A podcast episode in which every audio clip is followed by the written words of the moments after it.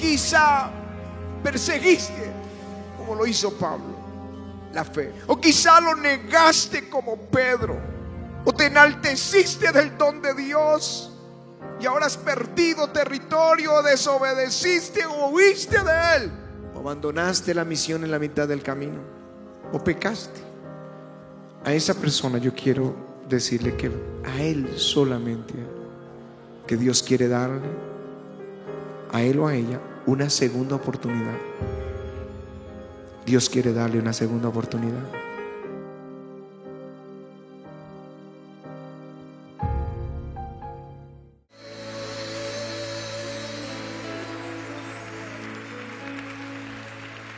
Jonás capítulo 2.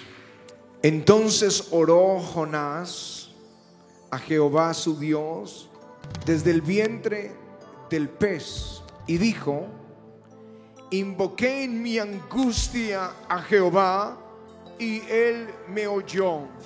Desde el seno del Seol clamé y mi voz oíste. Me echaste a lo profundo en medio de los mares y me rodeó la corriente. Todas tus ondas y tus olas pasaron sobre mí.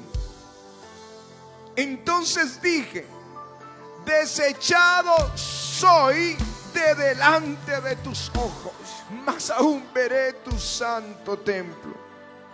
Las aguas me rodearon hasta el alma, rodeóme el abismo, el alga se enredó a mi cabeza, descendí a los cimientos de los montes, la tierra echó sus cerrojos sobre mí para siempre.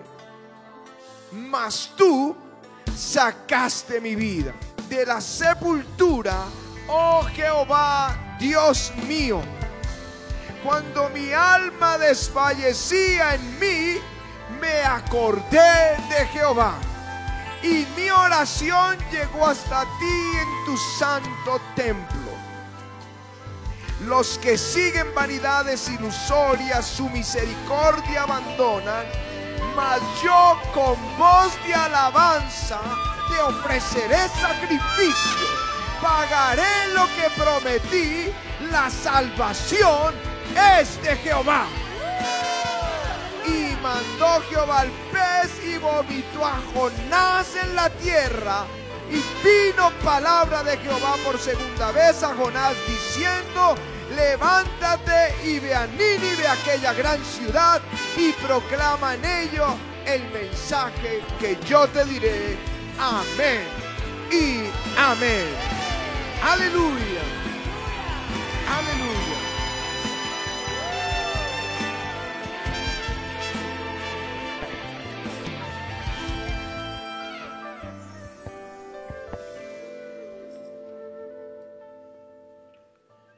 No sé cuántos recuerdan la historia de José, el hijo de Jacob. Pero si no la recuerdas, yo voy a tratar de recordártela en forma breve. Jacob, el, patriarca, el nieto de Abraham, el patriarca, eh, tuvo doce hijos. Estaba en la tierra de Canaán como forastero con la promesa de que un día esa tierra sería de ellos, que Dios se la iba a dar, pero eran forasteros. Y Dios había prosperado mucho a Jacob y José. José era de los menores, el hijo de la mujer del corazón de Jacob, de Raquel lo había tenido en su vejez y por eso le, le mimaba, dicen algunos, le consentían y como dicen en Costa Rica, le chineaban. Lo, lo, lo consentían. Era el hijo que había tenido en la vejez. Y le hacía Jacob un traje de, de colores. Era la, ropa o los trajes que usaban los, los príncipes.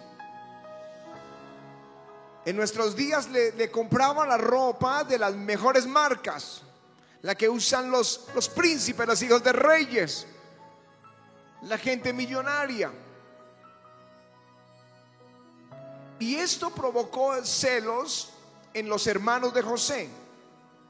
Estaban celosos, estaban incómodos porque José vestía con vestidura de, de reyes, de príncipes. En esto él era inocente. Pero Dios comienza a revelarle a José el plan que tiene. Y le muestran un sueño, como once, cómo recogían manojos con sus hermanos. Y los manojos de sus hermanos, del trigo que recogían, se inclinaban ante el manojo de José. José fue imprudente. Hay cosas que Dios nos dice que no siempre se pueden publicar, hacerlo a voces. Son cosas en nuestro espíritu. A veces son para nosotros. O entre los espirituales se hablan las cosas espirituales, pero otros las van a escarnecer. Y José vino a sus hermanos y les dijo, yo me soñé que recogíamos manojos y los manojos de ustedes se inclinaban ante el mío. Y ya pueden imaginarse lo que pasaba en el interior de estos hermanos de José, llenos de odio. Y José seguía envanecido, aunque era íntegro, pero tenía un problema, estaba envanecido. Y tiene un segundo sueño y dice, once estrellas, el sol y la luna se inclinaban ante mí. Y lo dijo aún delante del patriarca, aún delante de Jacob. Y Jacob se enojó. Ya no solamente sus hermanos, sino aún su papá le dijo, ¿qué quieres decir? Que tu mamá y yo y tus hermanos vendremos delante de ti y nos humillaremos o que reinará sobre nosotros. Pero Jacob lo guardaba en su corazón. Él sabe lo que eso significa. Él sabe, Dios le había hablado y en otra enseñanza hablaré de eso, de las varas. Él lo guardaba en su corazón. Pero sus hermanos aborrecían a José. Y un día José vino a mirar dónde estaban ellos y ellos dijeron, ahí viene el soñador, matémosle para ver qué será de sus sueños. Y se levantaron para matarlo, pero uno de ellos los detuvo y propusieron más bien venderlo y lo vendieron como un esclavo para Egipto. Es la historia de José. En Egipto fue esclavo y luego por una difamación estuvo cautivo preso. Ahora yo quiero que pienses por un minuto lo que pasaba en el corazón de José. no solamente pensar que se olvidó el mundo de él, no. Estoy hablando de su autocondenación. Estoy hablando que él tuvo que reconocer que cometió un gravísimo error. Que si él no se envanece, quizás solamente tendrían celos por las trajes que él usaba. Pero él se envaneció en el don de Dios y provocó esto. Y él sabía que estaba cautivo y encadenado en una nación extraña, olvidado de todo el mundo por culpa suya. Él sabía que él provocó esto. Él sabía que él movió el corazón de ellos porque ellos decían, allá viene el, el, soñador. No lo estaban criticando por su túnica. Ahí lo estaban criticando por porque él estaba diciendo que iba a reinar sobre ellos. Ahí viene el soñador. Echó a perder el plan de Dios. Dios tenía una, un propósito, un plan, se lo mostró en sueños. Pero este joven por su vanidad terminó destruyendo todo y en una prisión. Hasta la edad de 30 años. A los 30 años, golpean a la puerta de su celda y le dicen, arréglate, afeítate, cámbiate los vestidos, porque Faraón quiere hablar contigo, el rey de Egipto.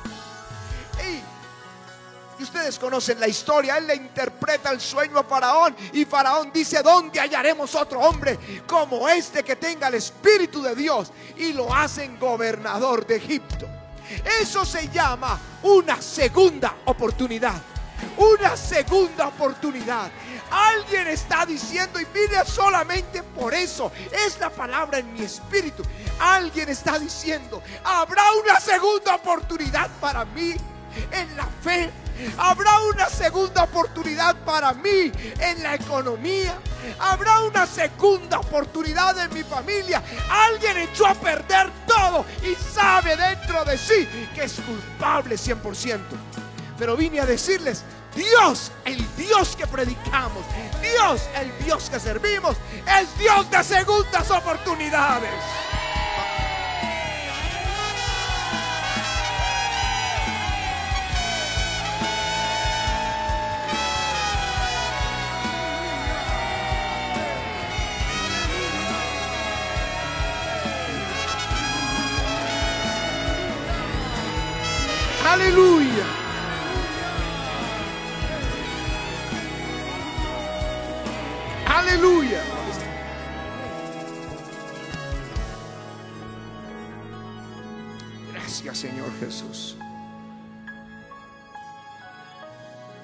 Quería que supieras que hay una segunda oportunidad. Y quizá no es para ti, pero hay alguien que lo está necesitando oír. Por ese alguien, el Señor me dio esta palabra hoy. Pero quizá para ti es bueno que la guardes, porque Dios cruzará a alguien en tu camino. Y cuando lo tengas ahí, Dios te revela, te recordará esa palabra y tú sabrás, es para Él. Dios es un Dios que da segundas oportunidades. Aleluya.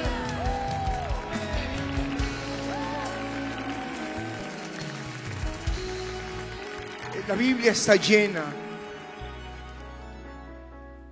de estas, de ilustraciones de segundas oportunidades. Y aunque no suene muy agradable al oído religioso de alguien, estas segundas oportunidades pueden venir con cosas muy grandes, muy grandes.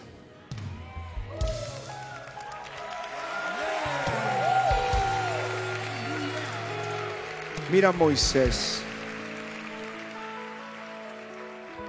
Todos los niños de su generación fueron asesinados. Todos. Pero Dios guarda a Moisés. Ustedes conocen la historia, todo el mundo la conoce, la puso, la mamá la puso en una cesta para no matarlo, porque la orden era matarlo, si lo vio en el río, en el Nilo, y vino la hija de Faraón y cuando vio la cesta la trajo y vio que era un bebé y lo prohijó. Así que él creció. El plan de Dios es el plan de Dios con ese niño. Así que fue entrenado en la guerra. Fue entregado, entrenado en las mejores universidades, fue entrenado para liderar, fue entrenado para gobernar. El plan de Dios se estaba llevando a cabo en su vida. Y Dios lo tenía para hacer, para usarle para hacer libre a la nación de Israel. Liderarla. Y dice la escritura en el libro de Hechos que a la edad de 40 años le vino al corazón, esto es de parte de Dios, cuando, como cuando le dice a Saúl, haz lo que tengas en tu corazón porque Dios está contigo, le vino al corazón salir a sus hermanos. Ya salió del palacio y vino entre los israelitas que estaban esclavos en Egipto. Y vio que un egipcio maltrataba a un israelita. Y en su ira ataca al egipcio y lo mata. Al día siguiente ve a dos israelitas peleando porque es, es, el, el llamado. Él iba a ser juez, él iba a dirigir la nación y los reprende por pelear entre hermanos. Y uno de ellos se vuelve y dice, también me va a asesinar como al egipcio. y se supo esto en casa de Faraón y la orden era matarlo y tuvo que huir al desierto de Madián por 40 años. Ustedes saben lo que es un general, un hombre entrenado para ser el siguiente faraón, cuidando en el desierto de Madián, que es, yo no sé cómo sobreviven en ese lugar, cuidando unas ovejas que ni siquiera son propias, sino de su suegro 40 años. 40 años en el desierto, lamentando en su espíritu tener un carácter indómito, lamentando en su espíritu haber reaccionado, porque dice la escritura, él pensó que ellos entenderían su llamamiento. Dice así, pero él pensaba que sus hermanos comprendían que Dios les daría libertad por mano suya. Porque ellos sabían que él era un judío, un israelita, pero que estaba creciendo en el palacio real. Él dijo, ellos lo van a entender, yo fui salvo para esta hora. Pero lo echó todo a perder, todo a perder. Terminó en el desierto. 40 años lamentándose. Cargando con algo que sabe que destruyó el plan de Dios. Eso es lo que estoy hablando.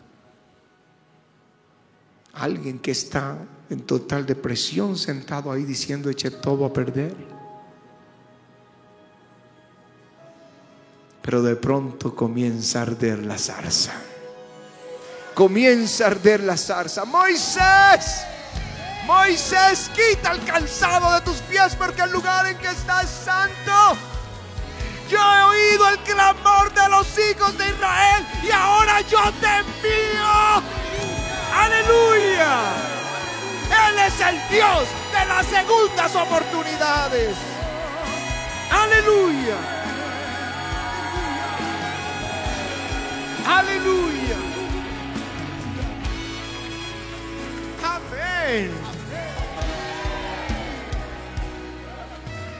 Y ahora entonces está el pasaje que le leí. Dios toma un hombre llamado Jonás y le dice, ve a esa gran ciudad que se llama Nínive y proclama un mensaje que tengo para ellos porque ha subido su maldad delante de mí. Y Jonás hace exactamente lo contrario. Va al puerto de Jaffa, de Jope, Y estuvimos ahí, hay una reliquia a, a, Jonás y su ballena. Y sale de ese puerto a Tarsis en dirección totalmente contraria. Huyendo de Jehová, dice huyendo. Alguien que huyó, alguien que recibió un llamado de Dios, pero está huyendo. Porque quiere todo menos hacer lo que Dios quiere y sale huyendo y viene una tormenta. El mar se encrespa y estos marineros no podían controlarlo. Y él estaba durmiendo y el capitán lo despierta enojado y le dice, levántate y clama. Porque ellos sabían que huía de su Dios. Y preguntado, él les dijo, sí, yo sirvo a Jehová, el Dios que creó el cielo y la tierra. Y más temían estos marineros hasta que entendieron que la única forma de salvarse era enviar ese hombre al mar. Y lo hicieron. Y se calmó la tempestad y vino un pez y se tragó a Jonás.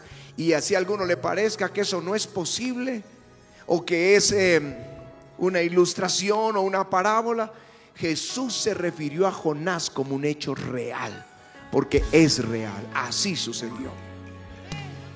Jesús no dijo como la parábola, el ejemplo, la ilustración. Dijo, no, así como Jonás estuvo en el vientre del pez. Y ahí estaba.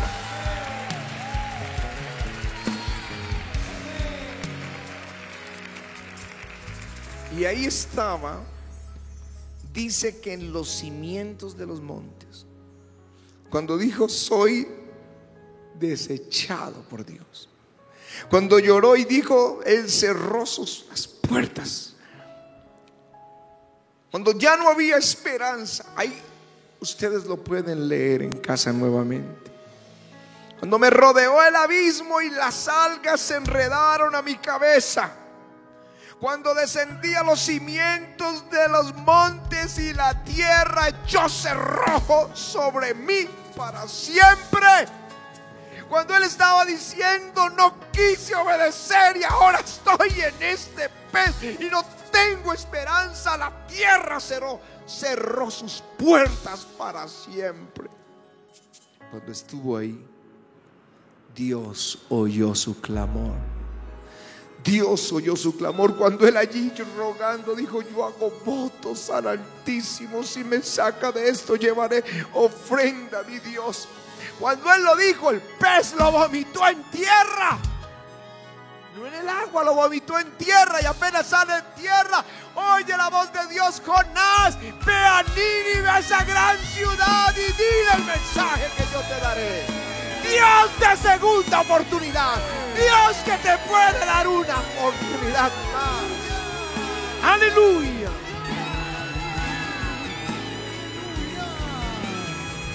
Esto. Hay tantos, puedo hablarte de Pablo, de, de, de Juan Marcos. No sé si sabes la historia de Juan Marcos. Juan Marcos oyó en Antioquía cuando el Espíritu de Dios en profecía dijo, aparten a Pablo y a Bernabé y a, Saulo y a Pablo para la obra del ministerio que los he llamado. Y los envía al mundo gentil a predicar. Y Juan Marcos, sobrino de Bernabé, se pega al equipo misionero. Se le une. Y se va feliz y se encuentran en el primer lugar una resistencia de un mago llamado Elimas y lo tiene que reprender Pablo para que el procónsul se pudiera convertir. Y el hombre queda mudo, el, el mago. Y luego cuando van a tomar el barco para ir más allá, entonces Juan Marcos se devuelve. Abandonó el ministerio. Se metió ahí por emociones, no tuvo carácter para perseverar. Cuando vio que esto era en serio, ya no quiso y se regresó.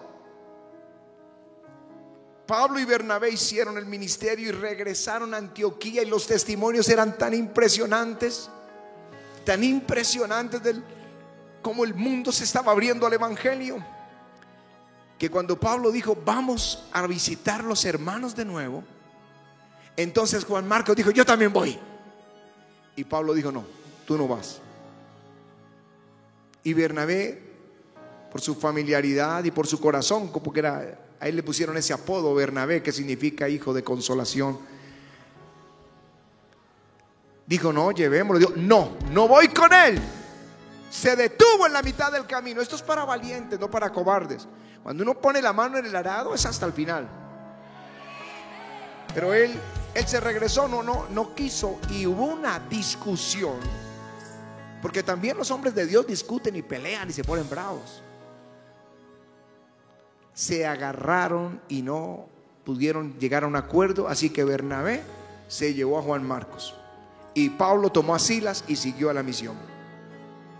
Pasados los años, en la segunda carta a Timoteo le dice, envíame a Juan Marcos porque me es útil para el ministerio. Y quiero decirles, no sé cuándo se dio la segunda oportunidad para Marcos, pero ustedes tienen una Biblia ahí. Y el segundo evangelio del Nuevo Testamento, evangelio según San Marcos, lo escribió Juan Marcos. Dios le dio una segunda oportunidad. Dios le dio una segunda oportunidad. Aleluya.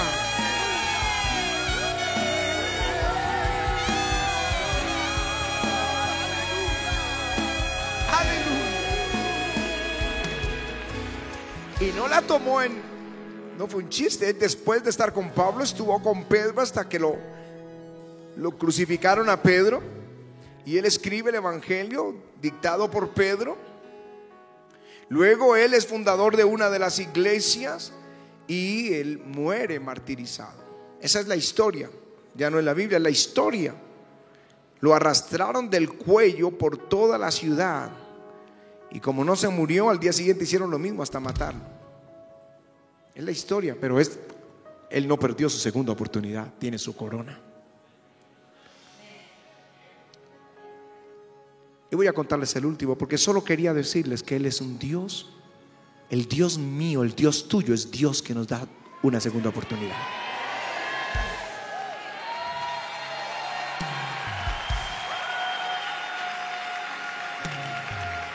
Aleluya. Gracias, Señor. Miren Simón Pedro.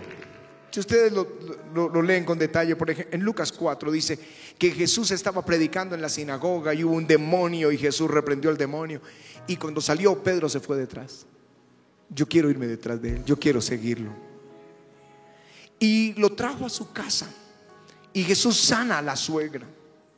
Y esa noche la ciudad se agolpó en la casa de Pedro y, Jesús los sanó a todos, a todos. A la mañana siguiente cuando se despierta Pedro, Jesús no estaba ahí. Y sale corriendo por todos lados buscándolo y lo encuentra en un lugar orando y dice, Señor, todos te buscan. Y él dijo, tengo que ir a, a otras ciudades a predicar. Y Pedro se va detrás. Y en una de ellas, en el mar de Galilea, Jesús usa la barca de Pedro para predicar y luego lo lleva a la pesca y hace una pesca tremenda, milagrosa. Y el temor de Dios cae sobre Pedro y dice, apártate Señor de mí que soy pecador. Y Jesús le dijo, sígueme. Desde hoy serás pescador de hombres. Así que Pedro iba feliz detrás de Jesús. Y Jesús le da un trato singular en la Biblia a Pedro, a Juan y a Jacob lo lleva al monte de la transfiguración. Ninguno lo vio transfigurado de todos sus seguidores, pero Pedro lo vio. El día que Jesús sacó, bueno, estoy especulando, sacó su cuaderno y dijo, o, su iPad, dijo, vamos a escoger cuáles son los doce que van a ir conmigo, ¿no? De toda esa multitud, doce que serían sus mensajeros. Y Pedro estaba en la lista. Pedro estaba en la lista.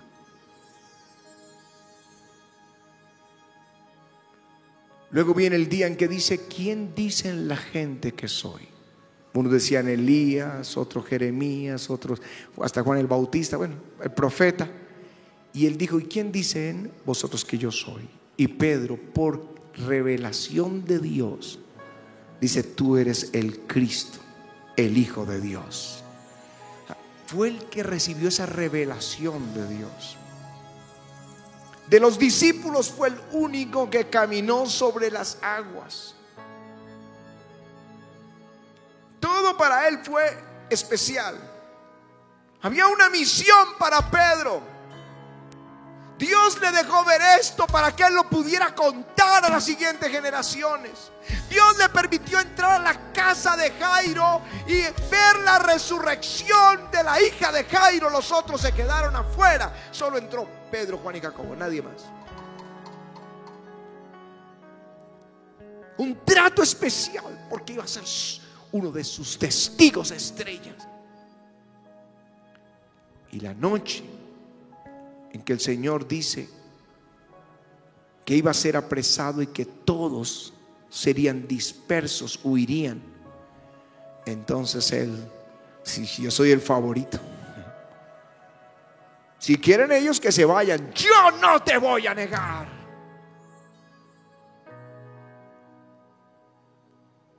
Esa misma noche lo negó tres veces.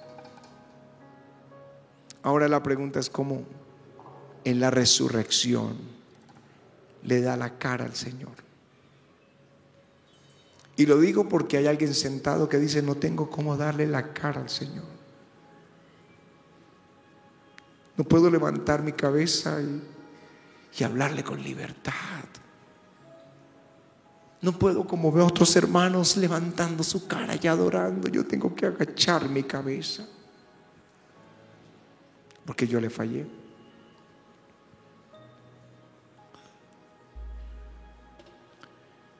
Pero una de las apariciones del Señor después de la resurrección está en Juan 21, en un lugar en el mar de Galilea, que hoy hay una pequeña capilla ahí con el nombre de Mensa Christi, que es el lugar donde Jesús hizo una mesa, hizo un desayuno.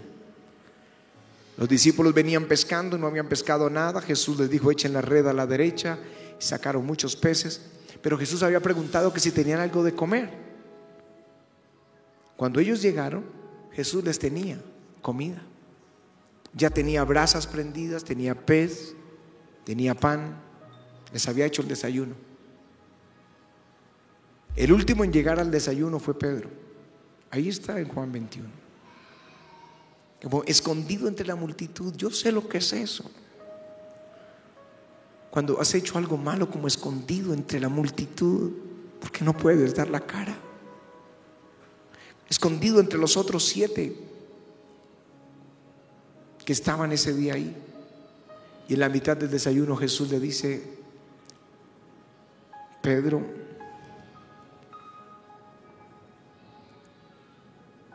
¿me amas?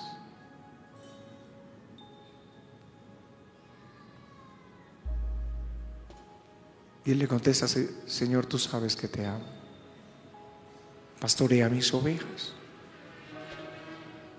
Tres veces le hizo la misma pregunta. En la tercera él estaba quebrantado. Dijo, Señor, tú lo sabes todo. Pero a nosotros nos cuesta un poquito entender esa, esa pregunta, ¿me amas? Y el decir sí, me amas y el decir sí, te amo.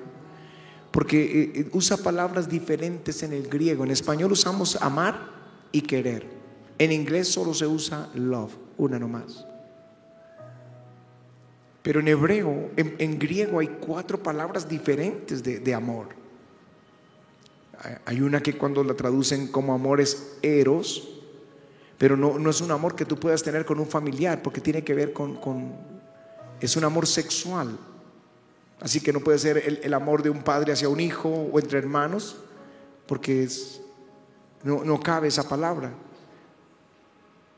Ese es eros, pero hay, hay otro que se llama estorgeo, que es que tiene que ver con el de los familiares.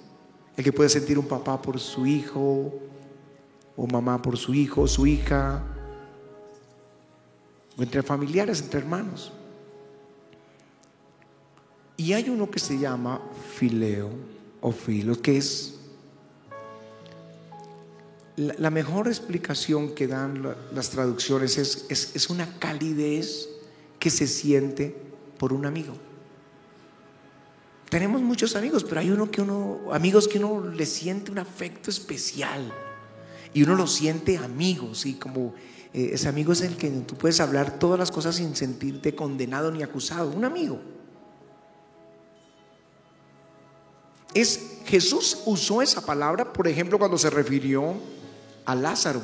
Dijo, Lázaro mi amigo, y dice que Jesús amaba a Lázaro y está hablando de ese afecto que le tenía como un amigo. O cuando se refiere al, discípulo amado, usa el, griego usa la misma palabra como alguien que, le produce un afecto de amigo. Pero ahí Jesús estaba usando una que, se, que es diferente, que está hablando de amor ágape o agapao, en ese momento estaba preguntando, que solamente ese amor corresponde a la devoción que los hombres tenemos que tener para con Dios.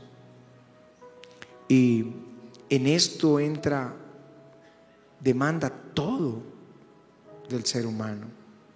Porque enamorarse, cuando alguien le dice a una joven, un joven le dice a una joven que está enamorado, que la ama, no tiene ningún mérito. Porque es algo que viene sin ningún esfuerzo. A veces en una, en una semana compartiendo con alguien, un joven ya está enamorado. No tiene ningún esfuerzo. Pero ágape va más allá de las emociones, va de la firme voluntad del hombre.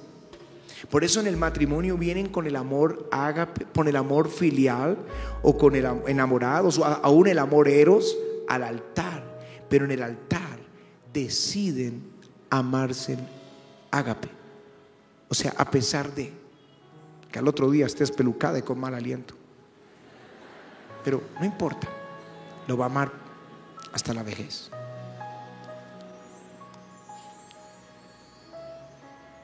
Ustedes pueden imaginarse en medio del desayuno, Pedro un poquito atrás, sentado en la última silla, cuando Jesús le dice, Simón Pedro,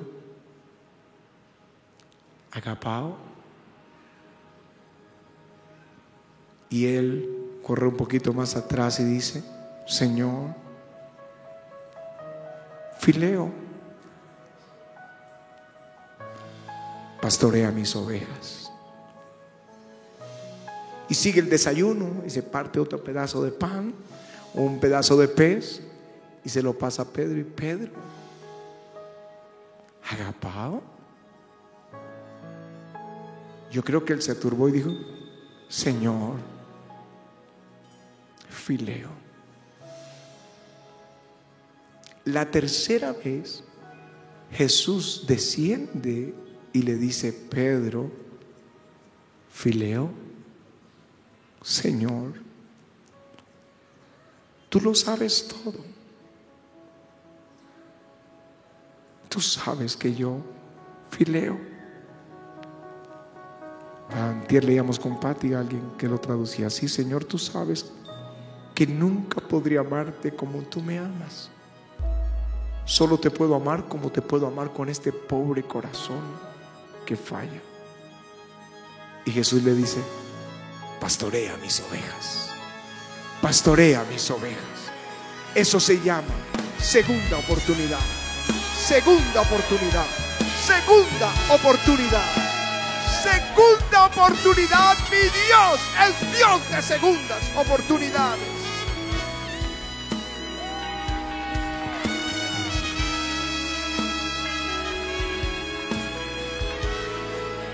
Quizá perseguiste, lo hizo Pablo, la fe. O quizá lo negaste como Pedro. O te enalteciste del don de Dios y ahora has perdido territorio, desobedeciste o huiste de él. O abandonaste la misión en la mitad del camino.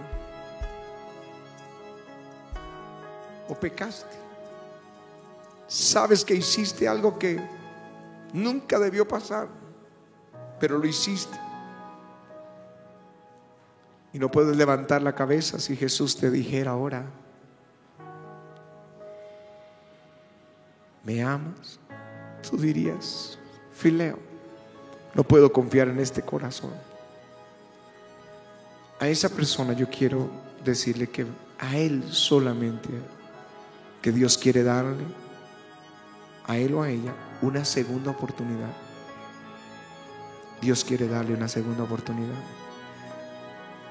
Dile a esa persona que venga acá, solo ella, solo él, solo ella, al altar. Dios quiere darles una segunda oportunidad.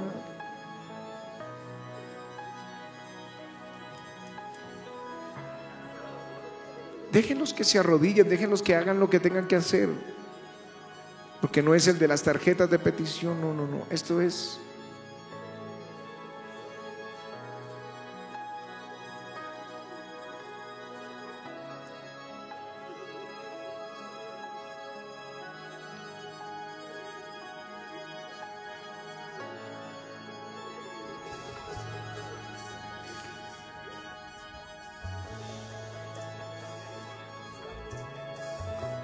Díselo a Él.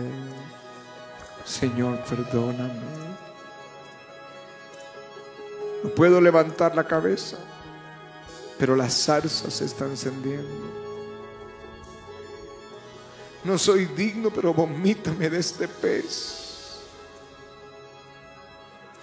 Me tengo que sentar atrás, pero tú sabes que te amo. Dile, Señor, lava mi pecado.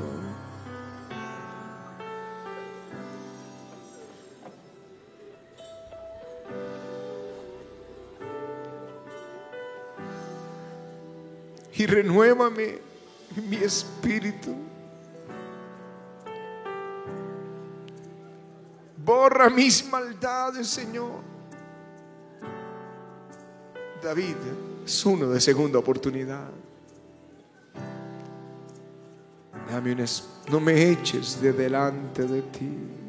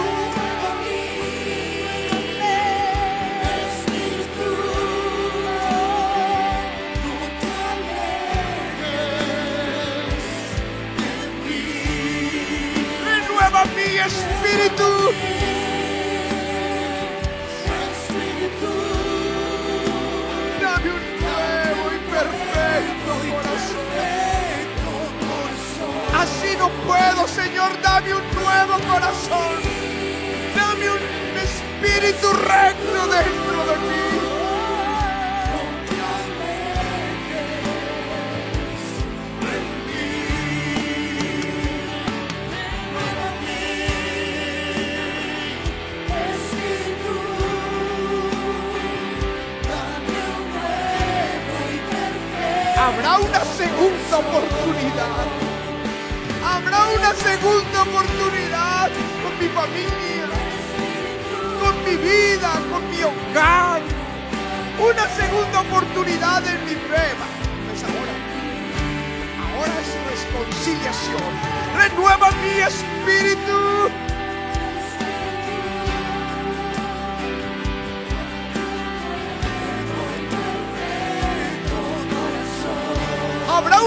segunda oportunidad para servirlo a Él.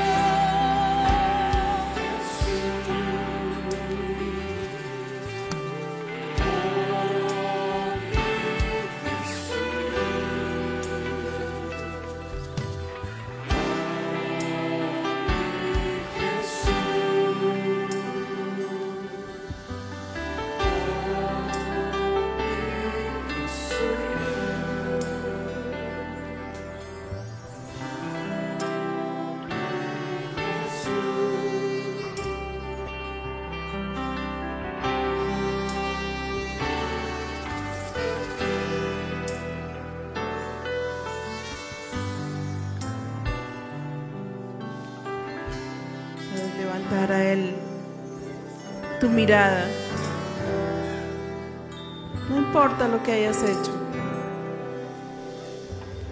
Solamente que no hayas blasfemado al Espíritu Santo. Lo demás, todos los pecados que el hombre cometa, le serán perdonados. Esa es la promesa. La sangre del Señor Jesucristo cubre toda nuestra maldad y todo nuestro pecado. Pero hay un testimonio hermoso en la Biblia de una segunda oportunidad y fue David, luego que peca con Betsabé y manda matar a su esposo. Y Dios dijo de David que tenía un corazón conforme al de Dios. ¿Y sabes qué hizo David? No se fue a esconderse. No esperó que viniera el profeta para que lo bendijera. Él sabía que le aguardaba disciplina de parte de Dios. Porque el Señor le, le, dice, todo lo que me pediste te di. Y si más me hubieras pedido, más te hubiera dado. Pero él cae allí eh, de rodillas y le ruega y le dice, no quites de mí tu Santo Espíritu. No apartes de mí tu presencia, Señor. Eso es lo que necesitas en esta noche. Rogarle, clamarle, Señor, no apartes de mí tu Santo Espíritu. No quites tu presencia sobre mi vida, Señor. Si tú estás aquí al frente por una petición, estás quitándole la oportunidad a otro y te sientes aburrido. Pero este es un momento muy especial para el que lo necesita y sabe que estar en este momento aquí en la iglesia ha sido la mejor bendición de su vida después de haber aceptado a Cristo en su corazón. Puedes gritárselo, Señor, no quites de mí tu Santo Espíritu. No quites de mí tu Santo Espíritu, Señor. No apartes de mí tu presencia. No quites tu Santo Espíritu, Señor. Si lo perdemos a Él, lo habremos perdido todo. Todo lo habremos perdido. Pero si Él está con nosotros, aunque estemos allí en el piso, humillados, que todo el mundo te mire con desprecio, que la gente ya no pueda creer en ti, tienes esperanza, porque el Dios del cielo está aquí por ti. Y la palabra de Dios dice que siete veces cae el justo, pero el Señor le vuelve a levantar. Vez tras vez tras vez, el Señor le vuelve a levantar. Y el que está allí humillado está en la mejor situación que puede. El que está aquí con su corazón delante de Dios quebrantado, esa es la actitud correcta para Dios. Porque la palabra dice que un corazón contrito y humillado no desprecia al Señor. Ese es el corazón que Jesús ama. El corazón que está contrito y que está humillado. El corazón que puede decirle, Señor, yo he pecado. Señor, límpiame, por favor, límpiame. Dame una segunda oportunidad. Dame una segunda oportunidad, por favor. Dame una segunda oportunidad, Señor Jesús. Y como viste, ejemplo tras ejemplo tras ejemplo, cuando se arrepintieron, pudieron venir a su presencia y el Señor les volvió a dar nuevas oportunidades. Nuevas oportunidades para tu vida. Quizás más grandes. Tal vez José se envaneció. Yo nunca había visto de esa manera eh, la vida de José. Pero en la segunda oportunidad llega a ser el segundo Señor en Egipto. Después del rey de Egipto, después del faraón, él fue el segundo al mando.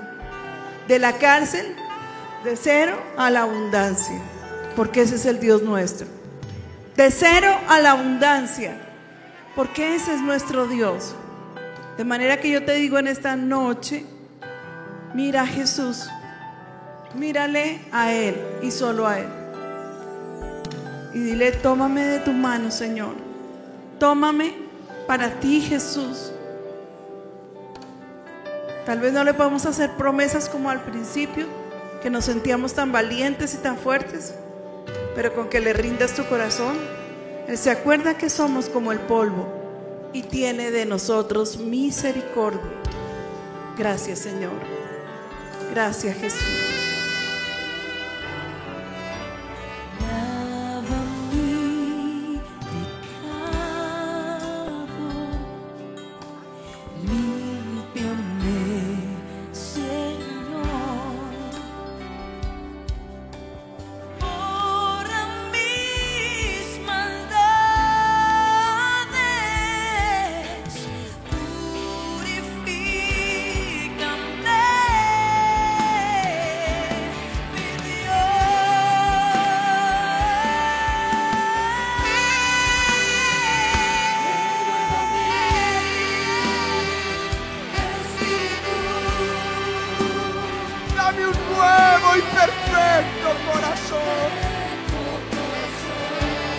Renueva mi espíritu.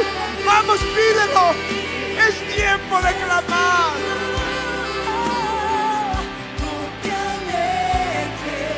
Vamos, pídelo, renueva mi espíritu.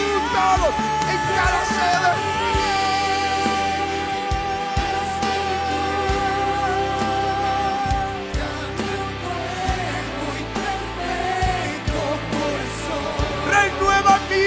Espíritu.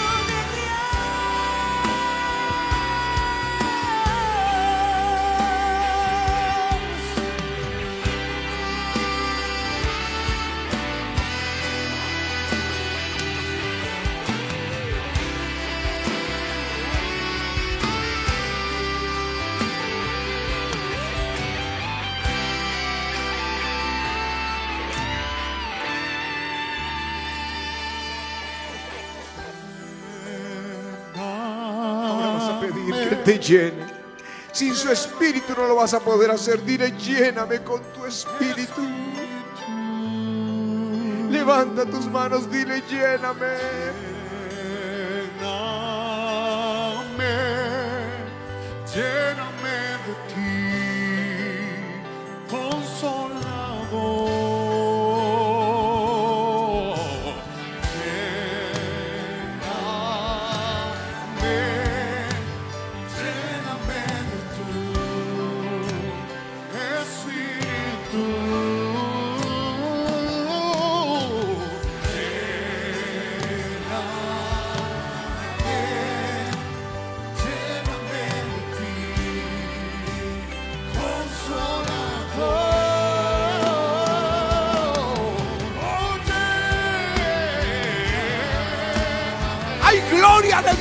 Hay gloria de Dios. Dios quiere llenarte con su espíritu.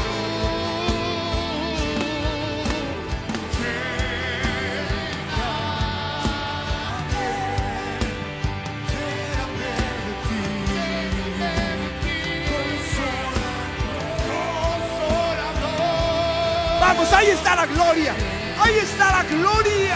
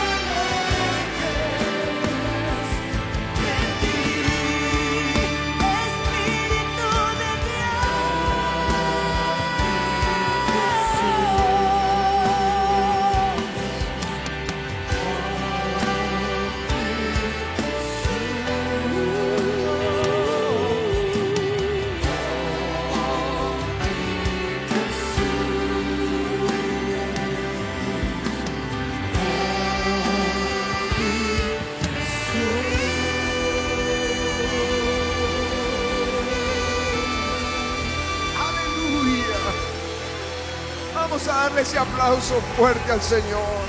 Vamos con alegría. Él es mi Dios que me da una segunda oportunidad. Aleluya. Yo quiero decirles que esa oportunidad que Dios te está dando, no la dejes ir. Dios puede hacer cosas muy grandes contigo. Yo soy una segunda oportunidad. Yo soy una segunda oportunidad. Pablo fue una segunda oportunidad. Escribió 13 cartas del Evangelio. Juan Marcos fue una segunda oportunidad y escribió el libro, el Evangelio de Marcos. Moisés fue una segunda oportunidad. David fue una segunda oportunidad. Y Dios quiere darte a ti una segunda oportunidad. Aleluya. Que Dios te levante más allá de lo que tú creías o esperabas. Aleluya. Vamos a dar ese aplauso al Señor.